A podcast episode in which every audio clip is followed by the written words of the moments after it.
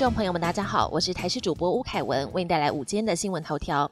砍药价幅度拍板，健保署公布一百一十三年健保药价调整结果，本次药价调整金额砍了新台币五十五点三亿元，低于前一次的八十一点八亿元，而且今年一共检讨近一点四万项的药品，最后确定只调整约四千五百项药品，品项数是一百零二年以来最少的一次。而最新调整方案将在四月一号上路。今天大陆冷气团影响，北台湾低温十三到十五度，高温十五到十八度，整天感受偏凉冷。其他地区夜晚、清晨低温普遍在十六到十九度，早晚感受也较冷。而明天元宵节到下周二持续受到东北季风的影响，下周日晚间冷空气在增强，气象专家评估强度可能会达到大陆冷气团等级，北台湾将转湿冷，低温下探十度左右。台南元宵节盛事盐水风炮在今天起炮，现场热闹滚滚，神教队伍准备就绪，接下来将会行经盐水地区绕境，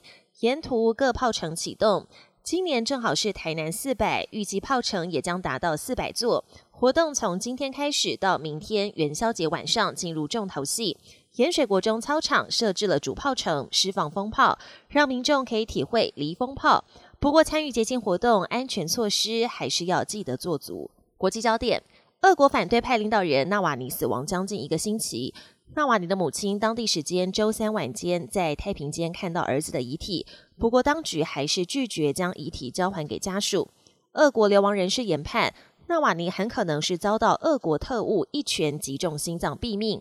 另一方面，美国总统拜登二十二号在加州接见了纳瓦尼的遗孀和女儿。拜登承诺会对俄国实施新的制裁。外传遭到制裁的俄国目标多达五百多个。美国密苏里州有一名青少年，今年才十六岁，穿的球鞋尺寸却很大，是美规二十三号，市面上几乎买不到，让这名青少年跟家长非常困扰。消息一出，各界捐款不断涌入，让他们可以请厂商专门量身定做新鞋。就连前 NBA 球星侠客欧尼尔也慷慨送鞋，而且一口气就送了二十双，让他们相当感动。时隔五十多年，美国登月器再度登上月球表面。美国民间企业直觉机器开发的登月器奥德修斯号，已经在台湾时间今天上午七点四十七分左右顺利登陆月球表面，也成为第一个实现月球软着陆的民间登月器。而这也是一九七二年 NASA 结束阿波罗计划以来第一个登陆月球的美国太空飞行器。但其实登陆过程一度让人捏把冷汗，稍早准备降落时，传出登月器的光达系统出现异常，所幸工程人员紧急启动备用系统，才顺利完成登月任务。